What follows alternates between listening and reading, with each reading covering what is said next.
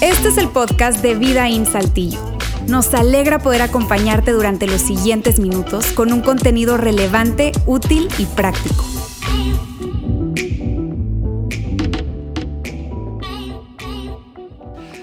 A lo largo de la historia ha habido personas que han hecho locuras cuando están enamorados. No sé si tú alguna vez te, has enamorado, espero y sí. Este, si estás casado, casada, obviamente. Ah, si estás soltero, probablemente te has enamorado, excepto mi hija que anda por ahí. Pero ah, cuando uno está enamorado hace algunas cosas para demostrar ese amor. Quiero mencionarte tres de las locuras eh, históricamente a lo largo de la humanidad que han sido más como, wow, no puedo creer que hizo eso. La primera de ellas fue más, o menos por allá en el siglo XIV. Siglo XIV en el país de Portugal, esto es real, historia real, no es una cuento, no es una ficción, esto es real, lo puedes googlear. Siglo XIV existía un rey llamado Pedro I. Pedro I estaba casado, su esposa tenía una dama de compañía, tú sabes, alguien que, que era parte de la servidumbre, estaba muy pegado a ella. Y este rey, Pedro I, se enamoró perdidamente de esa mujer, la dama de compañía de su esposa, pero perdidamente enamorado. Obviamente, el papá de este rey, Pedro I, cuando se dio cuenta de eso, pues no le gustó nada. Tu hijo, tú ya estás casado, ¿cómo te vas a enamorar de, de esa mujer? Así que el padre manda a asesinar, manda a matar a, a esa mujer llamada Inés, Inés de Castro. Repito, es historia real, lo puedes googlear. Inés de Castro muere ¿sí? Porque su, papá, el papá de Pedro I, la manda a matar. Pedro I se molesta tanto que le hace la guerra a su papá y cuando Pedro I ya se deshace de su papá, se deshace obviamente de su esposa, Constanza se llamaba la esposa, Pedro I pone a su nueva mujer, ¿sí? llamada Inés de Castro, ya muerta, en el trono Sí, y lo que desea él es que todo su séquito, todos los nobles, la nobleza, pasen a venerarla porque ella es la nueva reina de Portugal. Así que pone el cadáver ahí, la viste con vestiduras reales, le pone el anillo y hace que todo el mundo pase a venerar a esa nueva reina, obviamente ya muerta, a besar eh, el anillo de esa mujer. ¿Todo por qué? Por amor. Una historia medio creepy, medio rara ¿sí? No sé qué tan bonito se veía ahí la mujer, seguro olía mal, pero bueno, es Portugal y se va a oler mal. No, no se crean. Otra historia, otra historia real, más reciente, esto fue del siglo pasado, por allá a principios del siglo XX, un escritor estadounidense llamado Mark Twain eh, ve a una mujer y se enamora de ella, amor a primera vista. Esta mujer se, llama, se llamaba Libby, se acerca con ella, oye, te vi, me gustaste, estoy enamorado de ti, ah, no, yo creo en el amor a primera vista. Este Mark Twain era un escritor muy, muy bueno. Eh, esta mujer, nada que ver, yo no te conozco, así que no, no quiero nada. Mark Twain le dice, no, no, no, este, tú vas a ser mi novia, vas a ser mi esposa, porque realmente me acabo de enamorar. Así que Dice, yo te voy a estar escribiendo una carta hasta que me des el sí. Esta mujer le dice, estás loco, pues hazlo, pero dale, ¿no? Mark Twain, como buen escritor, le escribe una carta muy romántica, muy, muy romántica, y le manda esa carta, obviamente por correo, sí, correo postal. Si tú naciste del año 2000 para acá, te explico qué es correo, ¿sí? No todo el mundo sabe. Antes escribían las cartas en una hoja, una hoja son esas, ¿sí? De máquina y con pluma y se mandaban con algo que se llama correo postal, ¿sí? Aquí en México tarda como tres meses más o menos en llegar, si bien te va, si te llega.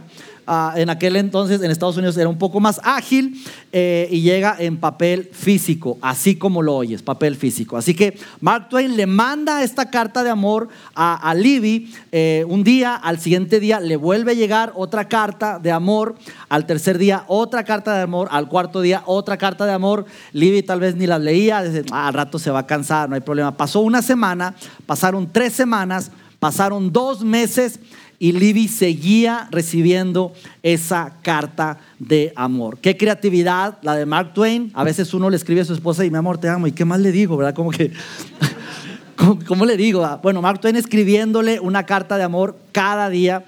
Pasaron cinco meses, seis meses. Ahora puedes bloquear correos, ahora simplemente los mandas spam En aquel entonces no había eso, así que me imagino que el buzón de esta mujer Libby le, estaba saturado de cartas. Pasaron siete meses, ocho meses, un año y está Libby recibiendo una carta de amor todos los días. Más de 300 cartas y Libby decía, no. Bueno, Mark Twain estaba tan enamorado y le quería demostrar su amor a esta mujer Libby que le bastaron dos años para que Libby se enamorara de él y le dijera, está bien, quiero conocerte. Dos años, más de 700 cartas que recibió Libby. Terminó este hombre, Mark Twain, casándose con esa mujer Libby. Dime si eso no es hacer una locura por amor. ¿Qué has hecho tú por amor? Ahora, una historia más reciente es, esto sucedió hace pocos años, un japonés llamado Yasuchi, el apellido ya no se los digo porque la verdad ni me acuerdo, está, está medio raro, ¿no? Es, es un apellido japonés, pero Yasuchi, ese nombre sí me lo aprendí, eh, estaba muy enamorado también de su novia y quería proponerle matrimonio a su, este, en aquel entonces, novia de una manera muy creativa. Te pregunto, ¿cómo le propusiste matrimonio a tu mujer. Seguramente te quebraste la, cabeza, ¿cómo le hago? La llevo a un, evento, la llevo a, la montaña, en la playa, qué sé yo. Bueno, este hombre eh, llamado eh, Yasuchi dijo, ¿cómo le voy a hacer? Bueno, él tomó su dispositivo móvil, repito, historia real, lo puedes incluso googlear ahorita mismo, y él tiene el, el récord Guinness de la propuesta más, más grande del mundo y agarró su dispositivo y empezó a marcar su recorrido con GPS. Recorrió más de 7 mil kilómetros por toda la isla de Japón para escribir este mensaje de Marry Me, ¿te quieres casar conmigo? Y lo hizo caminando, lo hizo en bicicleta y en algunas ocasiones en auto. ¿Sí? A veces nosotros ni siquiera queremos ir a tres cuadras en auto por la mujer, pero bueno. Este hombre era realmente muy obsesionado le bastaron seis meses haciendo ese recorrido de Marry Me y un corazón y una flecha. Y llegó el momento donde ya le dijo a, su, a, su, novia en aquel entonces, este, ¿por qué no checas ahí? Te tengo un mensaje que hice para ti en Google, le dio ahí las coordenadas. Esta mujer entra y ve la propuesta de si te quieres casar conmigo. Y la mujer le dijo, no, no, no se crean. No, no, no, no, no se crean, tranquilos, tranquilos. Le dijo que sí, le dijo que sí. Así que se casaron, pero es, una locura lo que hizo esto para mostrar su amor. Ahora, estamos ahorita en medio de esta serie llamada ¿Quién necesita la Navidad? Estamos hablando obviamente del nacimiento de Jesús, de Dios, y estamos hablando, y todo el mundo sabemos y hemos escuchado que Dios nos ama, que Dios nos ama, que Dios nos ama, y Dios quiere asegurarse, mostrar eh, su amor hacia nosotros. Ahora, yo creo que hagamos un ejercicio bastante complicado, pero yo sé que es domingo, es temprano, como para usar mucho la mente, pero por favor ayúdenme a pensar realmente qué hubieras hecho tú si tú fueras Dios y quieres asegurarte de mandarle un mensaje al ser humano, a la humanidad, para decirle, hey, humanidad, hombres, mujeres, los amo, los amo, realmente los amo. ¿Qué hubieras hecho tú si tú fueras Dios. Ahora, si vemos un poco de historia, recordemos que Dios hablaba a la humanidad, hablaba a su pueblo a través de profetas, a, través de mensajeros. Quería Dios decirle al, pueblo eh, ciertos mensajes y usaba a ciertos profetas, profetas como Oseas, Isaías, Samuel, y eran simplemente mensajeros de Dios aquí en la tierra. Si ya tenía ese sistema de comunicación y tuviera sido Dios, no te hubieras asegurado de decir, bueno, voy a usar a, un profeta, un muy buen profeta, de esos que no fallan, y le voy a decir, hey, eh, fulano de tal, dile al ser humano, dile a todos los hombres y a las mujeres que los amo, diles que los amo demasiado, por favor, encárgate de mandar este mensaje a la humanidad, diles que los amo. ¿Hubieras usado tú ese canal, que era un canal de alguna manera ya usado? O tal vez otro canal, a Dios le gustaba es, eh, la escultura, ¿no? Entonces agarrar un par de piedras y, escribir, lo hizo con los diez mandamientos cuando se los dio a Moisés. ¿Por qué no agarrar a lo mejor no un par de tablas de piedra, pero si tú hubieras sido Dios, si yo hubiera sido Dios, como que, ok, está el planeta Tierra, ¿cuál es la roca más grande del planeta Tierra? Ahí voy a hacer un monumento. Y pues tenemos eh, el pico más alto, que es el Everest. Así que lo voy a esculpir y voy a hacer un mensaje así, pero brutal, de 11 mil pies que tiene el, el, Monte Everest. Y voy a escribir ahí, lo voy a esculpir con la, con la palabra humanidad, te amo. Así, pero impresionante. Que cualquier ser humano que lo vea es, eso no lo pudo haber hecho un ser humano. Eso tuvo que haber sido Dios y es un recordatorio para decir que Dios nos ama. ¿Hubieras hecho algo así? Suena lógico, ¿no? ¿Por qué Dios no lo hizo? O tal vez hacer una isla, ya que hizo los continentes y todo, una isla en forma de corazón. A lo mejor con las palmeras, escribir ahí, te amo humanidad. ¿Qué sé yo? Si lo hizo Yasuchi con GPS, a lo mejor Dios, no hombre, pues para mí es más fácil, no me tardo seis meses, me tardo dos segundos. Hago una isla y dejo un mensaje ahí a la humanidad de mi amor por la humanidad y que esté ahí perpetuo a través de esa isla en forma de corazón o con el mensaje ahí siempre. ¿Cómo le hubieras dicho tú a la humanidad, al ser humano, los amo? A lo mejor algo más sobrenatural, se me ocurre que es más lógico. Tal vez si yo hubiera sido Dios, qué locura, ¿verdad? Pero bueno, eso hubiera hecho cada año. Me aseguro de que cada año yo personalmente les hablo a la humanidad en voz audible. Y cada año yo abro los cielos, envío un reflejo de luz como, uh", y digo algo como, ser humano, te amo. Y como Dios es Dios, pues hay autotraductores que todo el mundo lo puede entender. Yo lo escucharía en español, un americano lo escucharía en inglés, alguno de una etnia lo escucharía en su dialecto. Todo el mundo escuchamos lo mismo. Cada año, el 28 de febrero de cada año, yo voy a, a decirle a la humanidad, te amo. Una cosa increíble, sobrenatural, espectacular que no lo puede hacer Hollywood, no puede ser un efecto visual, definitivamente es Dios y toda la humanidad escuchando lo mismo. Te amo. Como que suena un poco lógico poder hacer eso, pero Dios no lo hizo. Ahora, lo que hizo Dios es como para volarnos la cabeza. ¿Qué hizo Dios? Se compactó todo Él, toda su deidad, toda esa inmensidad que es Dios, se compacta en un bebé de 3 kilos 200 gramos. No, ya le puse cuánto, no sé cuánto pesó Jesús. Pero un bebé de 3 kilos aproximadamente y nace en forma de un bebé. Y ahí es donde como que no empieza a tener lógica. ¿Por qué? Ahora, Dios quería venir y hacerse hombre. Y si hubiera sido así, ¿por qué a través de un bebé? ¿Por qué no un ser humano ya hecho? Dios pudo haber hecho, ok, me hago hombre, ¿verdad? Y eh, me hago un, no sé, un joven de 25, 30 años, desciendo del cielo, ¿sí? Ya, ya hecho, ¿por qué nacer desde cero? Y me desciendo y les digo, amigos, estoy aquí, soy Jesús, el Hijo de Dios, y vengo a decirles que los amo y que yo soy el camino, la verdad y la vida y nadie va a mi Padre si no es por mí. Y quiero asegurarme de que sepan que mi Padre Celestial los ama y anda por todos lados haciendo este mensaje, diciendo este mensaje, asegurándose que todo mundo escuche. Vengo a decirles que mi Dios, que mi Padre los ama. Y una vez que todo el mundo escuchó el mensaje, haciendo al cielo. Y listo, se acabó. ¿Por qué en forma de un bebé? ¿Por qué en 3 kilos, 200 gramos, toda la deidad de Dios?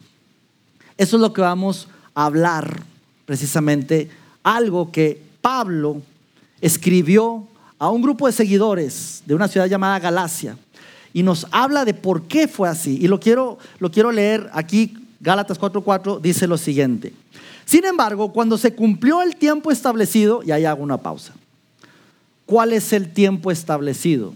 Es que había un tiempo ya establecido, ya planeado, ya programado. la semana pasada Roberto nos habló acerca de ese tiempo establecido.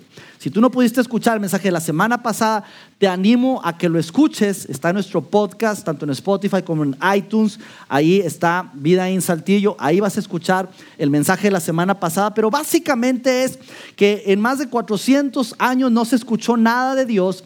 Sin embargo, Dios estaba haciendo todo un plan para que hace dos mil años existiera ya todas las condiciones para que Jesús naciera. ¿Qué condiciones? Bueno, ya un sistema de gobierno, un gobierno en paz, un gobierno establecido, donde ya había todo un sistema eh, portuario eh, y, marítimo, donde ya todos los caminos, había una red de caminos, carreteras que conducían a Roma, ya existía un idioma también, así que estaban todas esas condiciones para ahora sí que naciera Jesús y el mensaje se distribuyera por toda la tierra. Antes de eso no hubiera sido posible.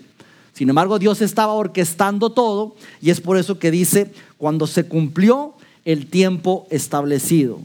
Repito, más detalle este mensaje que está buenísimo, escucha el mensaje de la semana pasada. Pero sigue diciendo, Dios envió a su Hijo, nacido de una mujer y sujeto a la ley. Ahora, imagínate Dios compactándose y siendo un bebé. Imagínate no solamente siendo un bebé, sino Dios naciendo debajo de la ley, bajo la ley. Pero si es Dios, ¿cómo que bajo la ley? Él está sobre la ley, está sobre todas las cosas. ¿Por qué que nació bajo la ley? Eso es como para ponerse a pensar y no simplemente darlo por hecho. ¿Por qué no pudo, repito, Dios ascender en forma de un hombre hecho y derecho, dar el mensaje y simplemente ascender y listo, se acabó? ¿Por qué en forma de un bebé? ¿Sabes? La respuesta es la siguiente, porque Dios no solamente quiere decirnos que nos ama, sino Él quería demostrarlo y decírnoslo personalmente. Dios quería asegurarse de decírnoslo personalmente. Y para decirlo personalmente tenía que venir en persona. Así que Dios diciendo, ok, me voy a hacer hombre, incluso voy a nacer bajo la ley, porque quiero asegurarme que la humanidad me escuche directamente de mí, que lo amo. No quiero hacerlo a través de otros, no quiero hacerlo a través de un monolito, no quiero hacerlo a través de una voz, de un profeta. Quiero decírselos yo personalmente. Y es por eso que me compacto, me hago forma de hombre y vengo a nacer a este planeta Tierra. Así que ante la pregunta, ¿quién necesita la Navidad?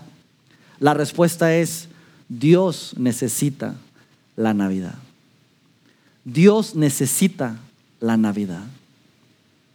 La necesitaba para hacerse hombre y darnos ese mensaje de manera personal. Ahora, ¿para qué?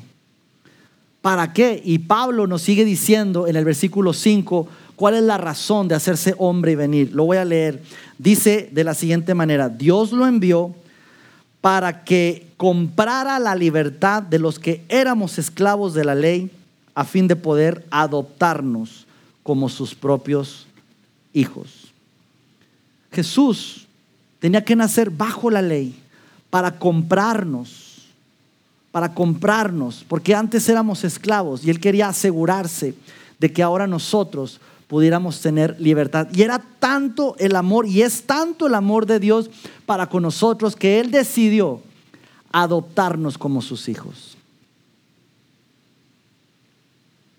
Él quiere adoptarte como su hijo. ¿Por qué? Simplemente porque te ama. Te ama tanto. Dios quería, amigos, no solamente darnos el mensaje, no solamente decirnos te amo, sino quería demostrarlo. ¿Por qué? Porque el amor se demuestra. El amor se demuestra. El amor no solamente se dice. Vemos a este rey Pedro I demostrando su amor de una manera muy creepy, pero demostrando su amor. Vemos a este escritor Mark Twain demostrando su amor, no solamente diciéndolo, pero escribiendo carta tras carta. Vemos a este japonés demostrándolo, haciendo ese acto de demostración. Te pregunto, ¿cómo has demostrado tu amor hacia una persona que amas? ¿A poco no a veces hacemos locuras? Tal vez tú has caminado por mucho tiempo para, para, ver a esa persona que amas. Tal vez tú has eh, eh, escrito ciertas cosas así con, con mucha profundidad porque amas a esa persona. En mi caso, yo una vez grabé en la penca de un maguey su nombre, juntito al mío, entrelazados, en homenaje a nuestro querido Vicente, en paz descanse. Pero déjame decirte que a veces nosotros solamente decimos, pero el amor no solamente se dice, el amor se demuestra. Y Dios quería asegurarse, repito, asegurarse de demostrar su amor para con nosotros. Quería asegurarse. Y lo que dice, ah, lo que dice Pablo en cuanto a por qué quería demostrar ese amor. ¿Cómo quería hacerlo? ¿Para qué quería hacerlo? Yo quiero leerles lo que Pablo precisamente le escribió a un grupo también de seguidores, pero de esta ciudad llamada Roma, que lo voy a poner en pantalla. Romanos 5, 8, lo voy a poner aquí. Dice la siguiente, pero Dios mostró, ahí viene nuestra palabra, mostró, ¿qué mostró? El gran amor que nos tiene al enviar a Cristo a morir por nosotros cuando todavía éramos pecadores. Mira, yo quiero que, que analicemos un poco esto que, que, Pablo está diciendo, lo que, lo que hizo Jesús.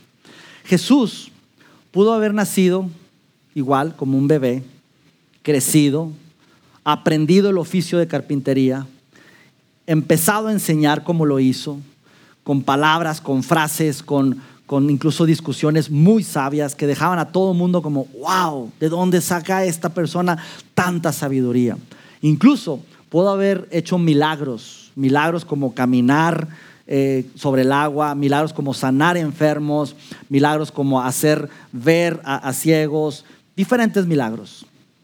Imagínate ese Jesús naciendo, enseñando y haciendo milagros y diciendo lo siguiente, mi Padre Celestial los ama, yo soy el Hijo de Dios, yo soy el camino, la verdad y la vida. Y les he demostrado, he hecho milagros, las enseñanzas que yo digo, wow, increíble, wow. Así que les dejo claro que yo soy el Hijo de Dios. Y en ese momento, haciendo al cielo. La pregunta es, ¿por qué morir? Y no solamente morir, pero una, una muerte demasiado violenta, demasiado trágica, trágica. ¿Por qué morir? ¿Por qué todo eso? Si él pudo haber hecho nada más el mensaje, enseñado cosas increíbles, hecho milagros, pero ¿por qué morir? La respuesta es porque siempre en el amor debe haber sacrificio. Y Dios quería asegurarse, asegurarse de documentar su amor hacia nosotros.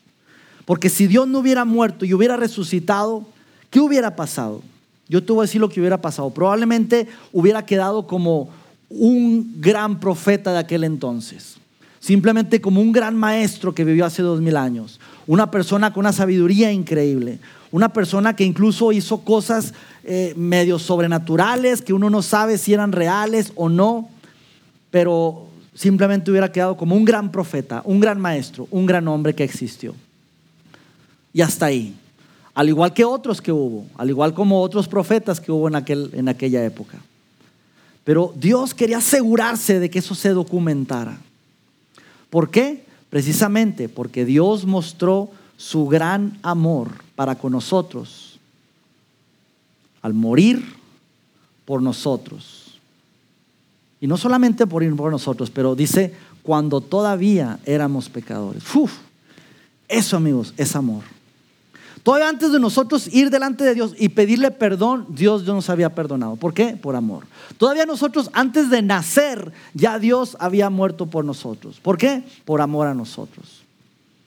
Todavía tú y yo, que no nacíamos en aquel entonces, ya Dios nos amaba tanto, tanto que sacrificó a su Hijo Jesús. ¿Por qué? Porque nos amaba tanto.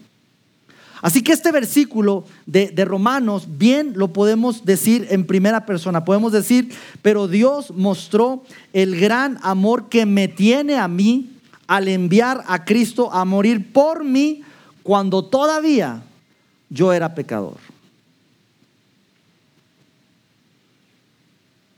Si tú estás aquí esta tarde, esto es para ti.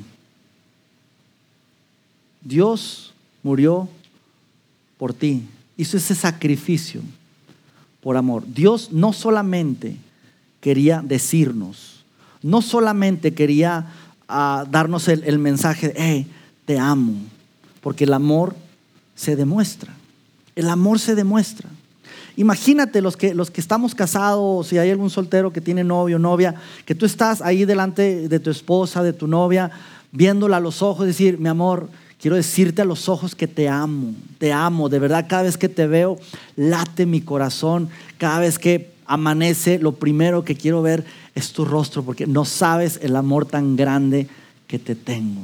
Te amo, corazón, te amo. Y ahí está la mujer todavía, ¡ay, qué bonito! Correcto, pero le estás diciendo eso un día a las 9 de la noche, al aire libre, con una temperatura de 6 grados centígrados.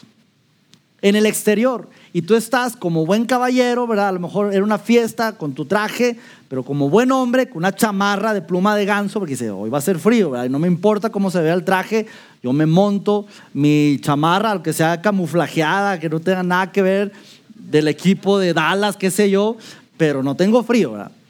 Y ahí está esa mujer, pobre mujer, con un vestido corto, sin mangas, 11 de la noche, en el exterior, temblando de frío, temblando de frío. ¿Por qué?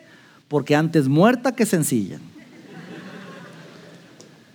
No, no, no, me importa si hace frío, pero yo no voy a poner arriba algo de este vestido que uh, se me ve, olvídate, olvídate. Así que no voy a poner nada, pero, pero esa mujer, tu esposa, tu novia, está temblando y tú con tus manos en sus mejillas diciéndole, mi amor, te amo. Y tu esposa, tu novia, y temblando de frío. Gracias, mi amor. No nos podemos meter tantito, estoy congelando. Y tú la ves a los ojos y dices, mi amor, pero no es el paisaje tan increíble que hay aquí. Quedémonos aquí. Pero tengo frío, mi amor. Mi amor, te dije, te dije que iba a ser frío. Por eso traje mi chamarra, ¿verdad? Hubieras traído un abrigo, corazón. Te dije, pero te amo. Y tu esposa, no, mi amor, pero me estoy. Nunca te va a pedir la chamarra, ¿verdad? Porque las mujeres tienen dignidad. No te la va a pedir. Y tú, por más que le digas, te amo, mi amor, y te amo, y, y pues mensa, no te trajiste tu chamarra, ¿verdad? Pero pero te ves hermosa así como te ves. ¿Cómo vas a pensar tu mujer, realmente me ama? O sea, yo espero que se quite la chamarra y me la ponga, ¿correcto? Y uno, si realmente está enamorado, pues tú te la quitas. Tú te la quitas. Probablemente, hombres, tu mujer te va a decir, no, no, gracias, ¿verdad? Probablemente, en medio de su frío, te va a decir, no, no, no, así estoy bien. Porque no se va a poner una chamarra de Dallas con su vestido de noche, ¿verdad? Pero a lo mejor sí porque se está haciendo mucho frío. Pero si no haces algo, el punto es, si no haces algo, si no, si no tomas una acción, por más que le digas, te amo, eres el amor de mi vida, haría cualquier cosa por ti, pero si no haces algo, no demuestras ese amor, pues creo que las palabras son huecas. Esa pareja, esa mujer, lo mínimo que esperaría es que te quitara la chamarra y se la pusieras a ella. Y si tú te da frío y te congelas porque tu traje es delgadito, pero ella está calentita con esa chamarra, está bien. ¿Por qué? Porque el amor es sacrificial. El amor se demuestra y el amor muchas veces requiere sacrificio. Así que Dios quería asegurarse no solamente de mandarnos el mensaje, porque lo hubiera hecho a través de un mensajero, no solamente de decírnoslo en persona, porque Él hubiera venido en forma de hombre de 25, 30 años y haber dicho el mensaje, pero Él quería demostrarlo y quería hacer un sacrificio. Y un sacrificio muy violento, muy fuerte, donde hubo golpes, hubo sangre, hubo blasfemia, hubo escupitajos, hubo de todo. ¿Por qué? Porque quería demostrarnos que Él nos amaba. Y esta promesa que se hizo hace cuatro mil años, desde Abraham, diciéndole, hey, haré de ti una nación grande y bendeciré a las naciones de la tierra a través de ti. Cuatro mil años a través de Abraham. Dos mil años después, cuando ya no, no, no, no existía eh, más eh, información de Dios, donde ya Dios no estaba hablando aparentemente, aparentemente, donde Dios estaba orquestando todo. Dos mil años después, de repente nace Jesús. Y dos mil años después, es decir, hoy, en siglo XXI, en el año 2021, seguimos hablando de ese amor de Dios hacia ti y hacia mí. ¿Por qué? Porque Dios quería asegurarse que entendiéramos que Él nos ama. En aquel entonces, donde no había aparentemente nada, hace dos mil años, donde no se escuchaba nada de Dios, de pronto un ángel se le aparece a una mujer, a una virgen llamada María, y le dice, María ha sido elegida para engendrar al Hijo de Dios. Y María sacada de onda, ¿cómo vas a dar a luz un hijo? Y entonces de repente María le dice a José, José, este, estoy embarazada. Imagínate, hombre, siendo tú José. Ay, qué bonito, ¿verdad? Sí, cómo no. No me vas a decir que del Espíritu Santo, ¿verdad? Pues sí, fíjate que sí, no me lo vas a creer, pero sí. ¿Qué hubieras hecho tú, José? ¿Qué hubiera hecho yo? Si tu prometida te dice estoy embarazada, creo que lo lógico es, la dejas, la dejas. O mínimo vas a hablar con la suegra, mira tu hija lo que está haciendo. Sin embargo, el ángel se le aparece a José y le dice unas palabras que nos reafirman el amor que Dios tiene hacia nosotros. Y es una frase que seguramente has escuchado, incluso está en canciones. Mateo 1.23 dice, miren, la Virgen concebirá un niño, dará a luz un hijo y lo llamará Emanuel, que significa Dios está con nosotros. Dios quería asegurarse, amigos, Dios quería asegurarse de estar en medio de nosotros y mostrarnos su amor demostrarlo, pero de manera sacrificial. Y hoy estoy aquí y simplemente quiero cerrar con lo siguiente, porque esto puede ser algo tan básico. A lo mejor tú estás pensando, ay, a lo mejor vine nomás para escuchar que Dios me ama. Es algo que he escuchado toda mi vida. Y sí, yo sé que Dios me ama y punto se acabó. Escúchame, escúchame por favor. Yo quiero asegurarme que esta frase no solamente la pienses y la recuerdes, pero la comprendas. Dios está loco por ti, por mí. ¿Cuántas locuras no hemos hecho por amor el ser humano? Acabamos de ver tres historias, más aparte las que tú y yo probablemente hemos hecho en nuestra vida. Dios está dispuesto a hacer cualquier cosa por demostrarte su amor, porque te ama, te ama. Dios está enamorado de ti y Él está dispuesto a hacer cualquier cosa. Y lo demostró de una manera tan extraordinaria, enviando a su Hijo a morir por ti, por mí. ¿Qué vas a hacer para corresponder ese amor? Yo quiero terminar este tiempo orando y simplemente no pidiendo, sino dando gracias a Dios por su amor. Y quiero invitarte a que lo, a que lo hagas también. Padre, tu amor es tan extraordinario.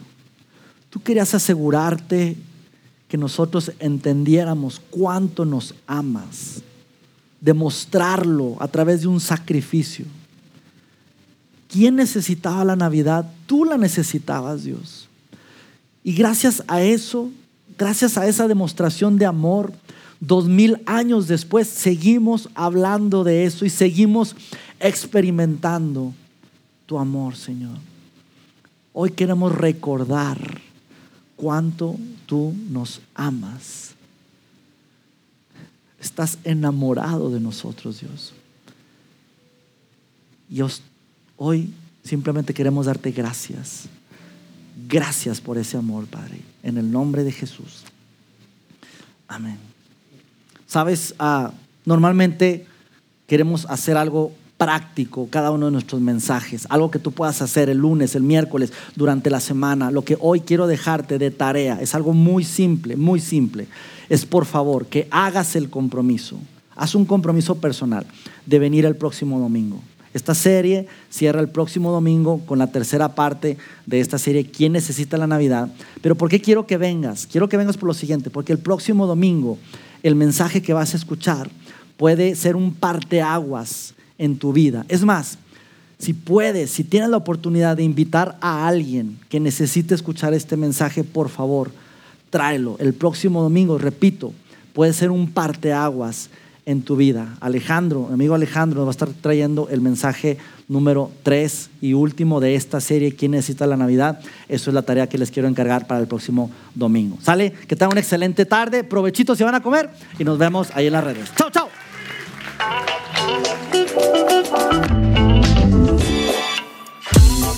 Sigue conectado a los contenidos de Vida en Saltillo a través de nuestro sitio web y de las redes sociales. Muy pronto estaremos de vuelta con un nuevo episodio.